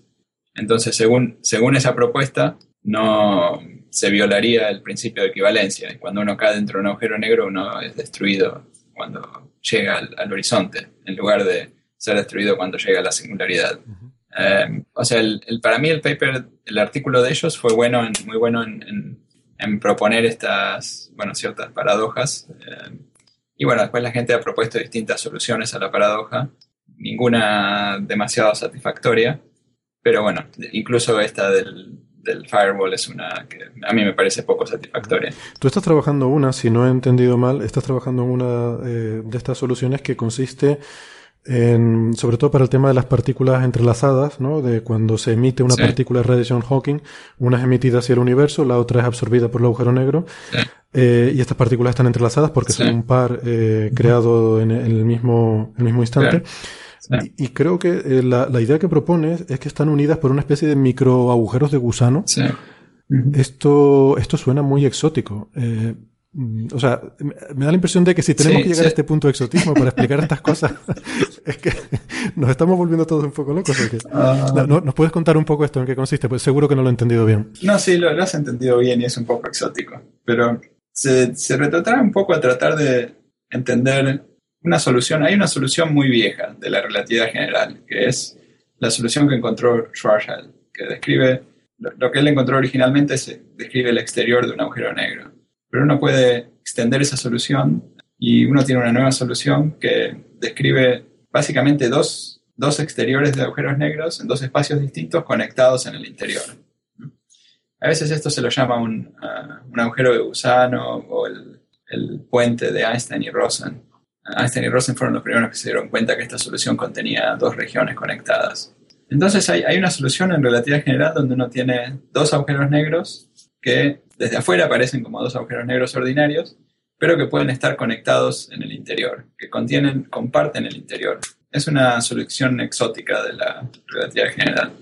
Pero esto, ¿no había leído yo en algún sitio que eran inestables estas soluciones, que, que no podían perdurar en el tiempo? Sí, efectivamente. estas soluciones comparten el interior, pero el interior es una cosa dinámica, donde es una especie de un big crunch, ¿no es cierto?, que colapsa, donde el espacio colapsa en esta singularidad. De hecho, estos, estos uh, agujeros de gusano no sirven para viajar a velocidad mayor que la velocidad de la luz. O sea, no, no son los agujeros de gusano de ciencia ficción. No son, no son los de las películas. No son los de las películas, no son los de la película Interstellar. Esos agujeros negros de gusano creo que no existen y son incompatibles con, las, con la relatividad, que postula que hay una velocidad máxima de propagación de las señales. Estos que estoy mencionando ahora son compatibles con la relatividad y son como estoy diciendo ahora, son soluciones de las ecuaciones de Einstein. Pero estos no conectan agujeros negros, estos conectan partículas. Bueno, estos esto que estoy describiendo ahora conectan a dos agujeros negros y la conexión consiste en que tenemos dos agujeros negros muy lejos, pueden estar muy lejos unos de otro, uno del otro, pero el interior es el mismo, comparten el interior. O sea que puede haber un agujero negro aquí, otro en otra galaxia, y si yo me meto dentro de este agujero negro, caigo dentro de este agujero negro y un amigo mío cae dentro del otro agujero negro, nos podemos encontrar en el interior. Desde afuera no sabemos si están conectados o no, pero cuando caemos dentro vemos que están conectados. Ah, pero entonces, no, había entendido yo que las partículas, eh, estas partículas de la radiación Hawking y la que entra estaban conectadas por estos microagujeros negros. Sí, entonces la idea ahí es que es pensar a cada, cada partícula como un pequeño, como algo similar. Ah, perdón, hay una cosa que no dije que es que la interpretación de, esta solución es que tenemos dos agujeros negros eh, cuyos microestados están entrelazados entre sí. O sea que, el origen de la conexión se debe al entrelazamiento cuántico que hay entre los microestados del agujero negro. O sea, la idea es que un agujero negro visto desde afuera tiene un número de estados que es igual a la exponencial de la entropía, como para cualquier otro sistema. Y si uno toma estos estados y los entrelaza, lo considera un estado entrelazado muy especial, eh, uno va a generar esta conexión eh, en el interior, uno va a generar este, este interior que es único para los dos. Ah, o sea que lo que realmente está entrelazado son la, digamos, la radiación Hawking, las, partículas estas que se forman cerca del horizonte en estos dos agujeros negros que están entrelazados en, diferentes partes del eh, universo. Esto es, esto es un ejemplo para estas dos soluciones. Entonces, lo que nosotros dijimos es, dado que ocurre esto cuando, para, cuando entrelazamos dos agujeros negros, decimos, ah, bueno, ¿qué va a ocurrir si entrelazamos, en lugar de entrelazar dos agujeros negros, entrelazamos dos partículas usuales? Entonces, la idea es que podría también haber una pequeña conexión entre ellas, que no va a ser una conexión geométrica descrita por un espacio clásico, sino va a ser un espacio muy cuántico que describiría la conexión entre estos dos. Esto es simplemente una, una propuesta pero que nos permite después analizar las paradojas estas que Marl, Pochinski y sus colaboradores describieron para los agujeros negros. ¿Y, esto funciona? O sea, si asumimos esto, ¿se resuelve todo el problema? No, no se resuelve todo. Se resuelve en algunos aspectos, pero el, problema ah, de nuestra propuesta es que no tenemos fórmulas suficientemente precisas para describir exactamente cómo se forma el interior. Entonces es todavía un poco vaga, digamos tiene que haber unas fórmulas más concretas para describir cómo, cómo funciona el interior. Bueno, esto la verdad que es fascinante, ¿no? Para, para un astrofísico como yo, hablar de agujeros negros en estos términos es una historia completamente diferente, ¿no? Porque yo cuando, cuando oigo las discusiones que ustedes tienen eh, sobre agujeros negros, digo, pero estos son los mismos objetos de los que nosotros hablamos en astrofísica y yo creo que, yo creo que no estamos hablando de lo mismo, ¿no? Porque... Sí, son, son distintos aspectos. Es interesante ver cuántos aspectos hay, ¿no? De los agujeros negros.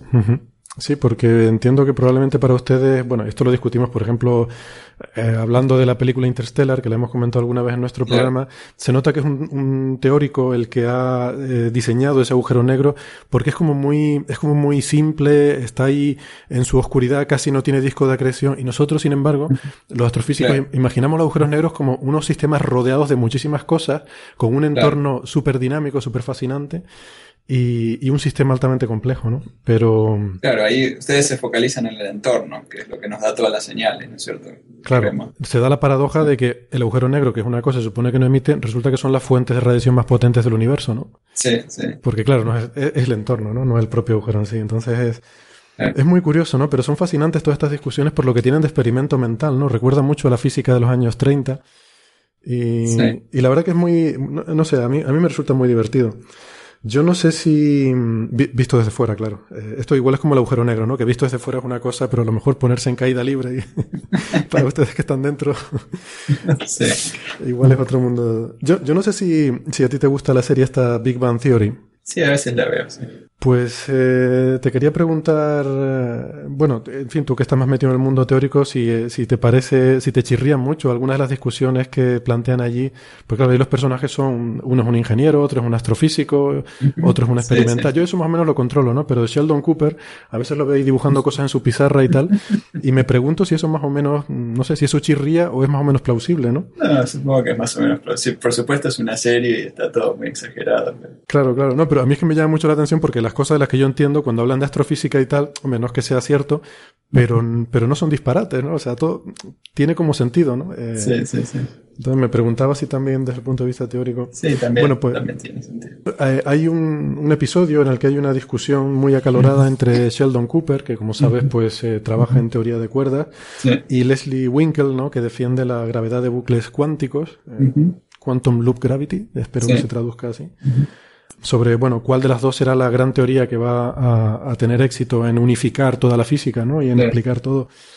¿Tienes opinión sobre este debate? ¿Cuál de los dos tiene razón? Bueno, dado que trabajo por la teoría de las cuerdas, te imaginarás que... Estás sesgado, ¿no? bueno, o sea, la, teoría de la, Bueno, pero más que la respuesta, más que la respuesta me interesa la argumentación, ¿no? Sí.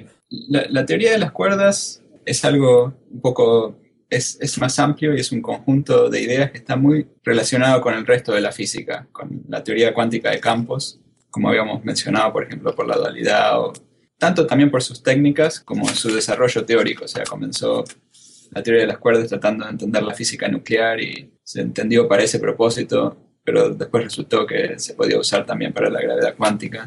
Entonces está muy relacionada al resto de la física. Esto no es, no es así como con la, otra alternativa, donde se proponen un método medio raro, digamos, de, cuantizar la teoría, que ese método no, no, parece funcionar para cuantizar otras teorías, para cuantizar teorías de, de campos usuales. Entonces, no, no, parece, no tiene la consistencia matemática que, que tiene la teoría de las cuerdas.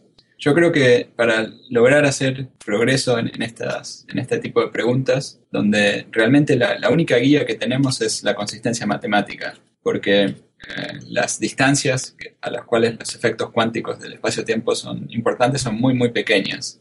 Y eh, no, no, sé qué tan fácil será en un futuro próximo realmente, o bueno, sé que será muy difícil en un futuro próximo explorar distancias tan pequeñas. Entonces, eh, es importante tener métodos matemáticos y ideas que realmente al menos sean consistentes en, forma matemática. Después pueden o no ser la teoría correcta, pero la teoría de las cuerdas al menos es un modelo que parece ser muy matemáticamente consistente.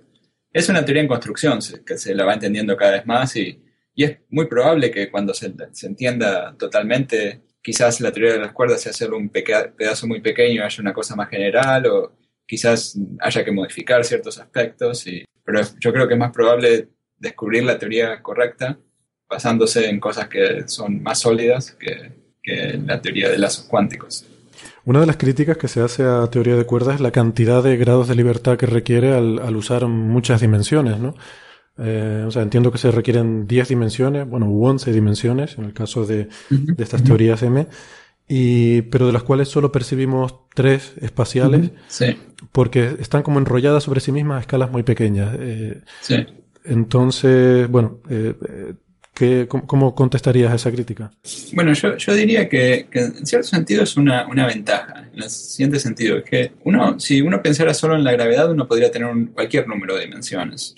Pero el hecho de que la teoría de cuerdas solo sirva en 10 dimensiones, solo pueda ser consistente en 10, nos dice que hay una estructura ahí que tiene más restricciones que, que la, la, gravedad usual. O sea, nos restringe incluso la dimensionalidad, la dimensionalidad del espacio, ¿no? Por supuesto no vemos las 10 dimensiones, pero nadie nos dice que no pueden ser, no pueden existir a distancias más pequeñas.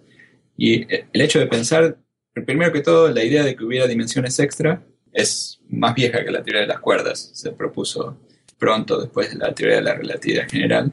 Y es una idea que, que tiene ciertas ventajas. O sea, nos permite eh, traducir una teoría que puede ser muy sencilla en las 10 dimensiones y después toda la complejidad de, relativa complejidad del modelo estándar puede venir de las dimensiones extras, ¿no?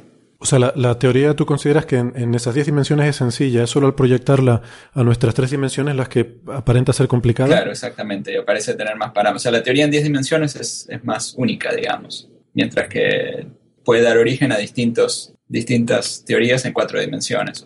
en cuatro dimensiones, dependiendo de la forma de los espacios internos, podemos tener distinta física en las cuatro dimensiones. O sea, normalmente está la idea de que, bueno, si hay una nueva complejidad, uno pone nuevas partículas, etc. Eh, hemos visto que en, la, en, la, historia de la física se han descubierto nuevas partículas y, bueno, cada vez nuevas partículas. Y una, una nueva dimensión es como un conjunto muy grande de nuevas partículas que vienen de las partículas teniendo distintas velocidades en momentos en las direcciones internas, por ejemplo. Pero, sí, este es, modelo puede ser que la teoría final no tengamos necesariamente que ir a 10 dimensiones, pero hay un montón de relaciones de consistencia solo, solo en 4 y no, tengamos necesariamente que pensar en las 10 dimensiones. O sea, el concepto de dimensión es también un poco fluido porque tenemos esta teoría que tiene 10 dimensiones, pero como había mencionado, habíamos mencionado al principio, cuando la interacción entre las cuerdas es muy grande, se empieza a comportar efectivamente como teniendo 11 dimensiones. Y de la misma razón, cuando las dimensiones internas son muy pequeñas, probablemente no es muy útil hablar de, dimensiones. Bueno, pues eh, para ir terminando, porque la verdad es que llevamos eh, mucho rato hablando, yo, no me canso, yo podría seguir mucho rato más, pero bueno, están los espacios de, de Sitter que hay que resolver todavía. Me comentabas que eran más difícil que los anti de Sitter y alguien tiene que hacerlo, así que te voy a dejar que te sigas poniendo eso otra vez. Em, entonces, para ir terminando. Pero que quería, quería decir una cosa sobre el espacio de Sitter que me parece que es importante. Sí, por favor. Quizás lo debería haber dicho cuando hablamos de las simetrías de escalas. ¿no? El espacio de De Sitter se, usa en la teoría de la inflación, un espacio similar al de De Sitter, muy parecido, que es la teoría de que el universo se expande en forma acelerada. Y es importante para poder explicar las fluctuaciones primordiales, que tienen una invariancia de escala. Normalmente se dice que las fluctuaciones primordiales eh, tienen una invariancia de escala. Y esa invariancia de escala es, la misma que la invariancia de escala que vemos en las teorías cuánticas de campos es el mismo tipo de simetría. O sea que es un caso donde vemos una relación entre los dos tipos de invariancia de escala. Que se cumple tanto en, este espacio de todo el universo como en... Sí, que en el espacio de De Sitter, como en una teoría invariante de escala, como pueden ser los sistemas de transición de fase de segundo orden, como la, la transición de fase entre el vapor y el líquido en tres dimensiones, tres dimensiones espaciales en nuestro espacio, en nuestra vida cotidiana, digamos en el punto crítico donde se juntan la línea del vapor y el agua. está en una transición de primera fase y en un momento deja de existir en una, transición de segunda fase, de segundo orden, perdón. Ah, y ahí hay una teoría de invariante de escala que describe esa transición. Esa teoría tiene la misma simetría que las simetrías del universo temprano, del universo inflacionario. Curioso. Bueno, em, yo te quería preguntar porque, eh, bueno, me habías comentado que habías escuchado, habías leído la entrevista que habíamos hecho a, a Gerard Hoft eh, aquí en nuestro programa. Sí. Mm, bueno, pues no sé si de, de, todo lo que nos decía, pues quieres contestar a alguna cosa, ¿no? Si tienes algún comentario que hacer a, bueno, aparte de su falta de fe en la teoría de cuerdas, aunque por otra parte tampoco creía en la de bucles cuánticos. ¿no? Sí, en cuanto a la teoría de las cuerdas, quizás yo tengo un poco más. Bueno, no, o sea, él dice que probablemente haya otra teoría mejor, pero lo que difiero es que probablemente lleguemos a esta teoría mejor pensando en la teoría de las cuerdas. A través de las cuerdas, sí. También decía que las matemáticas, sí le parecía que todo el andamiaje matemático que se desarrolló para la teoría de cuerdas, que eso probablemente esté muy relacionado con la, con, la verdadera teoría, ¿no? Porque hay, hay matemáticas ahí muy, muy novedosas, muy, muy hermosas y elegantes. Sí, por eso, pero esa es, esa es la idea de que uno encontraría la, la teoría investigando en esta dirección, ¿no? Sí. Eh, entonces, yo sí te preguntaría por una cosa que dijo, que a mí me dejó bastante sorprendido, em, que es que decía que cada vez tenía más la visión de que la naturaleza funcionaba como un gigantesco ordenador. Em, y entonces, bueno, esto con todas las reservas a las que puede dar lugar, pues luego los malentendidos a los que puede generar, en el sentido de la gente que puede interpretar esto como que en realidad todo es una simulación. Que bueno, vaya usted a saber, lo mismo sí, como, lo mismo no. Bueno, en, en realidad lo que pasa es que es cierto en el sentido de que un ordenador funciona con leyes eh, muy precisas, ¿no? Leyes de transformación de la información que son muy sencillas. Y sí, la naturaleza tiene estas leyes muy sencillas de cómo se comportan los objetos y cómo la información se va transformando, ¿no? Eh, todas las leyes, digamos, las leyes que conocemos ahora son increíblemente sencillas, considerando la complejidad de los fenómenos que describen, ¿no? O sea, las leyes del modelo estándar son, son muy sencillas, se puede escribir en una página las leyes que generan el, todo el comportamiento de la materia. Que cualquiera lo, cualquiera lo diría a partir de toda la discusión que llevamos aquí teniendo de que las leyes de la naturaleza son sencillas, ¿no? Pero bueno. Bueno, las leyes, yo creo que lo que ocurre es que las leyes son sencillas, pero las consecuencias son muy complicadas. Exactamente, sí, sí. Eh, entonces, eh, así como las leyes que, que, gobiernan una computadora son muy sencillas, puede uno tener un programa sumamente complejo, etc. Y lo que ocurre muchas veces es que lo que queremos hacer es encontrar cuáles son las leyes sencillas. Y lo único que tenemos es el comportamiento complejo. Entonces uno, tiene que ser capaz de decir, ah, bueno, sí tenemos estas leyes sencillas, ¿qué comportamiento complejo obtenemos? Entonces uno tiene que saber recorrer ese camino de ir de leyes sencillas a, resolver el comportamiento. ¿no? Dar la vuelta. Muy bien, muy bien. Pues eh, Juan Martín Maldacena, de verdad, un, placer el haber tenido esta conversación. Gracias por dedicarnos eh, este tiempo. Y, nada, mucha suerte con, con tus investigaciones futuras. Bueno, un gusto y mucha suerte a vos también. Un saludo, gracias. Hasta pronto. Bueno, pues, pues no sé cómo, cómo, se les ha quedado el cuerpo, ¿no? Yo, a mí me parecen fascinantes todas estas cuestiones y sobre todo por, por ver eh, cómo trabaja esta gente, ¿no? Eh, en, estos, en estas áreas tan teóricas que no tiene nada que ver con cómo trabajo yo, por ejemplo, ¿no? Eh, Juan decía en una entrevista que él usaba el ordenador para, para ver el mail y hacer Skype con los colegas. Que normalmente trabaja lo usas para el Facebook. sí, pero solo para las cosas de coffee break, Marian. pues sí, pues sí. Eh, no sé, que es una, es una forma muy diferente de trabajar, ¿no? Y se basa mucho en experimentos mentales y, y estas cosas, ¿no? Claro, ¿no? no son áreas en las que haya observaciones o experimentos ¿no? con los que poder eh, contrastar eh, las teorías que tiene. Eh, bueno, no, no, no, experimento, sí, sí a lo mejor, y, quizá la razón por la que despertó tanto interés, ¿no? Esta, esta propuesta, la, la conjetura que de Maldacena, el, el, hecho de hacer experimentos mentales, ¿no? Es el, es el poder plantear situaciones eh, que bueno, dentro del contexto de la teoría, pues que te puedan dar pistas de, de cuál es el camino correcto pues, para buscar esa teoría del todo, ¿no? esa teoría unificada. Claro, la idea es intentar hacer experimentos mentales para ver si te encuentras con paradojas o con cosas que te digan, bueno, esto no puede ser cierto, ¿no? Por reducción al absurdo, porque eh, planteo esta situación y llega una paradoja, por lo tanto, mi punto de partida era incorrecto, ¿no? Yo siempre lo he visto, este tipo de, digamos que la la física de altas energías, no física de partículas últimamente, eh, es casi más, sobre todo estas mm, eh, teorías de cuerdas y cosas eh, parecidas, ¿no? yo, me da la impresión de que son más avances matemáticos, ¿no? O sea, puede ser que efectivamente la teoría de cuerdas no funcione para nada, ¿no? Y no, no sea la, digamos, la solución, la teoría unificadora final, ¿no? Eh, pero realmente la cantidad de cosas que se están aprendiendo, incluso desde el punto de vista puramente matemático, ¿no? abstracto, eh, como por ejemplo esta la conjetura de Maldacena, ¿no? Este tipo de este tipo de, de, de, eh, enfocar un problema desde otro punto de vista y de, y, de pronto encontrar una relación entre dos formas de ver un mismo problema, ¿no? Eh, estos son famosos en, muchas, muchas veces en matemáticas, ¿no? Cosas completamente abstractas que se pueden ver desde otro punto de vista y automáticamente quien quiera que haga ese, esa transformación eh, encuentra una autopista por la que avanzar muchísimo más rápido que, que por donde se estaba avanzando anteriormente, ¿no? Y después se vuelve. Eh, digamos, la matemática está llena de este tipo de, de este tipo de cosas, ¿no?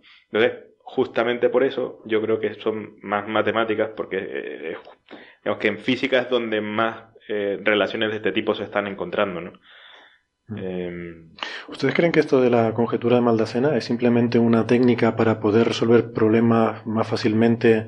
Por ejemplo, un problema que no puedes resolver en, en esta parte, mm, en, este espacio, pues te vas al espacio dual y lo resuelves allí y entonces la solución es equivalente. O, o es algo, o, no, o nos está diciendo algo sobre cómo es la naturaleza intrínsecamente, ¿no? O sea, esa equivalencia de algo tridimensional eh, en la que tú resuelves la gravedad y el espacio curvo en tres dimensiones y que eso esté asociado con cómo resuelves tú eh, los campos en, dos dimensiones de su contorno, ¿puede tener algo que ver con cómo funciona la naturaleza?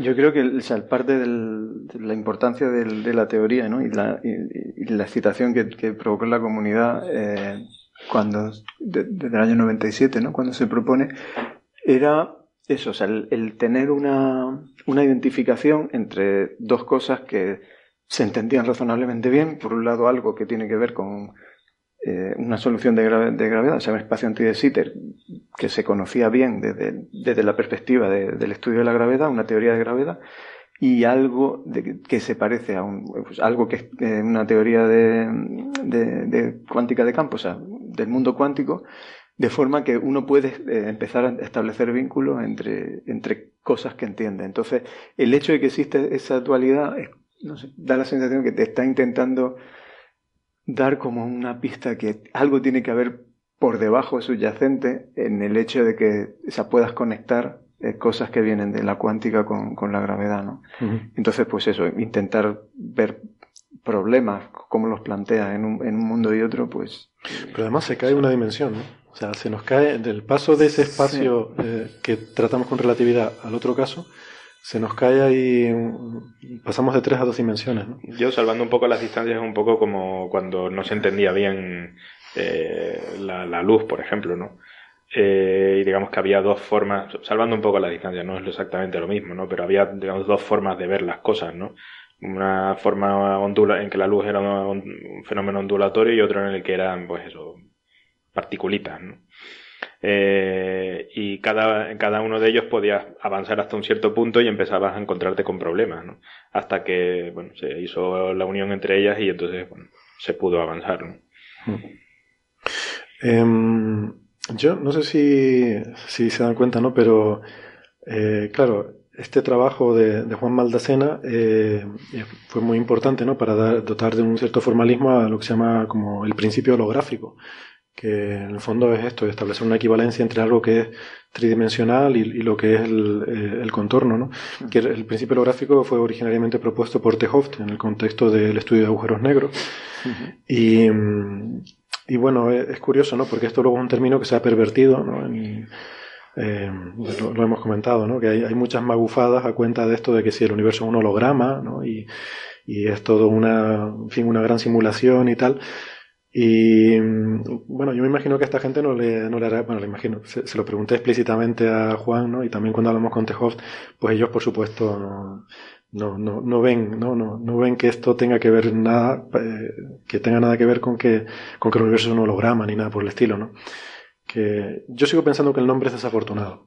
O sea, que el nombre se presta a que, en fin, sin un entendimiento adecuado de lo que estás hablando, pues que haya quien malinterprete estas cosas y, bueno, y... Pero bueno, o sea, no sé, eh, la idea subyacente, o sea, que el hecho de que pueda mapear, o sea, el que, pueda eh, describir, pues con algo que tiene una dimensión menos, no sé, salvando las distancias, como decir que, bueno, saco una foto de nosotros y, bueno, pues en esa fotografía, que es un papel en dos dimensiones, pues está representado eh, pues, toda la información. Toda la información. Todo lo que hay, eso no es, no una foto, no es exactamente un holograma, pero bueno, el, hecho de que tenga esa correspondencia eh, no, de ahí nadie inferiría que el universo es una fotografía o algo así. Claro, a, él, le parecía perfectamente normal, ¿no? O sea, sí, le parecía natural llamarse así, ¿no? Sí, sí, porque es, precisamente esa idea de que eh, no está diciendo nada fundamental sobre cómo es el universo. Lo único que está diciendo algo sobre eh, las teorías con, con, la cual tú lo estás describiendo y, y que tienes una correspondencia y puedes ver las cosas como algo en un espacio de una dimensión menor eh, con una matemática, con un formalismo que, eres capaz de manejar. Fíjate, el otro día hablando con una amiga se me ocurrió una analogía, eh, no, no, sé, a ver, qué te parece a ti, José Alberto, bueno, qué les parece a, todos en general, que mm, eh, podría ser comparable a lo mejor a que tú cojas un papel y haces una figurita de origami, ¿no? Una figurita de origami y tal, y cuando tú haces la figurita eso tiene tres dimensiones, una cosa tridimensional. Pero realmente, aunque ocupe un espacio tridimensional, intrínsecamente solo tiene dos dimensiones. Si tú la coges y la estiras, la desdoblas toda, te das cuenta de que aquello es una, es una hoja de papel, es una superficie bidimensional, ¿no? Entonces, mm, pues quizás el, el, decir que sea, esto del principio holográfico puede tener que ver un poco con eso, ¿no? Que una cosa que, en este caso los agujeros negros, que todo el contenido de un agujero negro, que en principio es un espacio tridimensional, se pueda codificar como algo bidimensional en su superficie, pues a lo mejor nos está diciendo que es como una especie de, pues eso, como de origami, ¿no? Que puede tener, puede ocupar un volumen eh, tridimensional, pero que de alguna forma mm, no, no, ocupa las tres dimensiones, sino que, que está, mm, pues eso, que es codificable en una cosa bidimensional, ¿no? Sería un poco, yo creo que la, la analogía para entender a qué se refiere esto. Bueno, y luego también me gustó mucho el comentario sobre los agujeros de gusano, porque él había trabajado en una solución que involucraba microagujeros de gusanos para conectar eh, partículas de la radiación Hawking y tal. Y bueno, para mi alivio, nos dijo que esos agujeros de gusano no eran como los de la ciencia ficción, ¿no? No son como los de Interstellar. ¿eh? Él sacó el tema, yo no dije nada. No, tengo nada que ver. yo no dije nada. De hecho, dijo que no existían ese tipo de... Dijo que aquello era imposible. sí, a mí me sorprendió.